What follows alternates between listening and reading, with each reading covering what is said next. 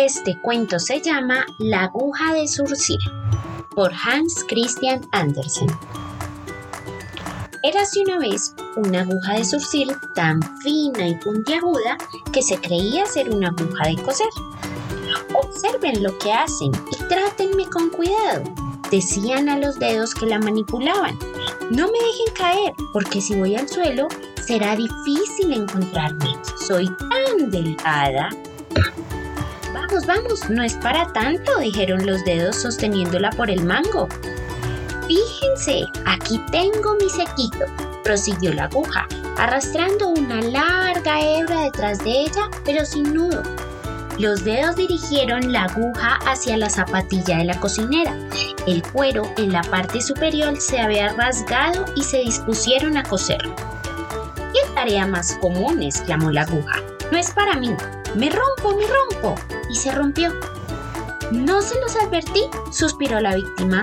Soy demasiado delicada. Ya no sirve para nada, pensaron los dedos. Sin embargo, tuvieron que seguir sosteniéndola mientras la cocinera le aplicaba una gota de lacre y luego la clavaba en la perchera de la blusa. Miren, ahora soy un broche, dijo la vanidosa. Siempre supe que con el tiempo lograría destacar. Cuando uno es valioso, tarde o temprano lo reconoce. Y se rió para sí mismo, ya que es difícil ver cuando una aguja de surcir se ríe por fuera. Y permaneció allí, orgullosa, como si estuviera paseando en un coche, observando a su alrededor. Permítame preguntarle con el debido respeto, ¿es usted de oro acaso? inquirió el alfiler su vecino.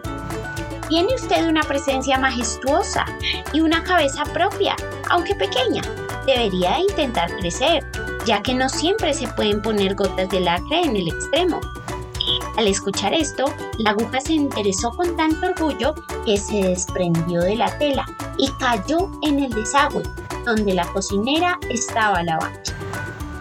Ahora me embarco en un viaje, dijo la aguja, mientras no me pierda pero efectivamente se perdió.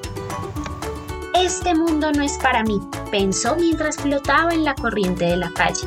Soy demasiado delicada, pero al menos tengo mi autoestima y esto siempre es una pequeña satisfacción.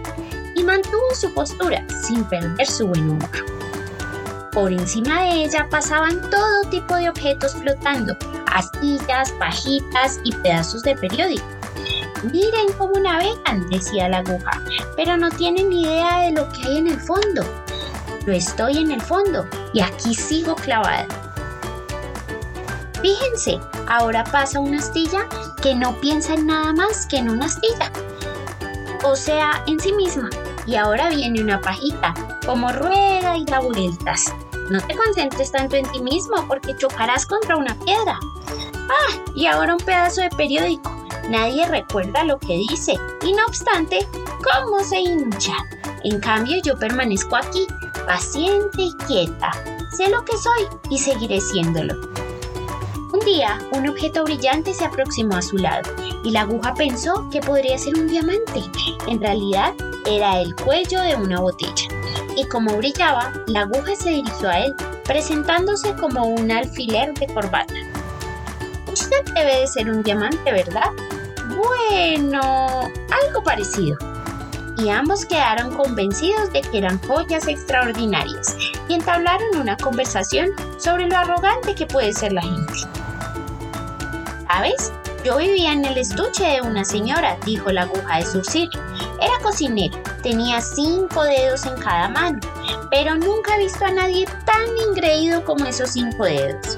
Sin embargo, su único propósito era sostenerme, sacarme del estuche y volver a guardarme en él. ¿Brillaban acaso? preguntó el cuello de botella. ¿Brillar? exclamó la aguja. No, pero en lo que respecta a presumir, nadie lo superaba. Eran cinco hermanos, todos nacidos de dos. Siempre iban juntos, erguidos uno al lado del otro, aunque ninguno tenía la misma longitud. El de afuera se llamaba Pulgar, era corto y gordo, estaba separado de la mano y como solo tenía una articulación en la parte posterior, solo podía doblarse hacia un lado. Sin embargo, aseguraba que si a un hombre le amputaban, ya no podría prestar servicio militar. Luego venía el sabiondo, el que se metía en lo dulce y lo amargo, señalaba el sol y la luna y apretaba la pluma cuando escribían.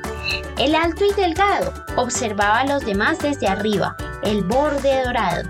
Llevaba un anillo dorado alrededor de su dedo y el pequeño meñique no hacía nada, lo que le encantaba. Todo era alardear y presumir. Así que terminé en el. Ahora estamos aquí, brillando, dijo el cuello de botella. En ese momento más agua llegó al arroyo, lo desbordó y se llevó el cuello. Bueno, a ese lo deshicieron, dijo la aguja. Yo me quedo, soy demasiado delicada, pero eso es lo que me hace especial. Y permaneció orgullosa, sumida en sus pensamientos. De tan fina que soy, casi podría pensar que nací de un rayo de sol. Tengo la sensación de que el sol siempre me busca bajo el agua. Soy tan delicada que ni siquiera mi padre me encontraría. Si mi ojo no se hubiera roto, creo que lloraría, pero no, no es apropiado llorar. Un día, varios niños traviesos aparecieron y se pusieron a buscar en el arroyo, buscando clavos viejos, monedas pequeñas y otras cosas por el estilo. Era una tarea muy sucia, pero ellos se divertían mucho. ¡Ay! exclamó uno de ellos. Se había pinchado con la aguja de surcir. Esta aguja es una molesta. No soy ninguna molesta, sino una señorita, protestó la aguja, pero nadie la escuchó. El lacre se había desprendido y el metal se había oscurecido. Sin embargo, el negro hace que parezca más delgada, por lo que la aguja se creyó aún más fina que antes. Ahí viene flotando una cáscara de huevo, gritaron los chicos y clavaron la aguja en ella. Negra sobre blanco observó, me queda genial, soy muy visible, solo espero que no me maree ni me haga vomitar. Pero no se mareó ni se vomitó. Tener un estómago fuerte es excelente contra el mareo. En esto estoy por encima de los demás. Me siento como si nada. Cuanto más delicada sea una, más resistirá. ¡Crack! exclamó la cáscara al ser aplastada por una rueda de carro. ¡Qué pesada! añadió la aguja. Ahora sí que me estoy mareando. Voy a romperme, voy a romperme.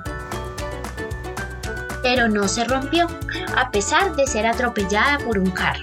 Quedó en el suelo y por lo que respecta a mí, podría quedarse allí durante muchos años.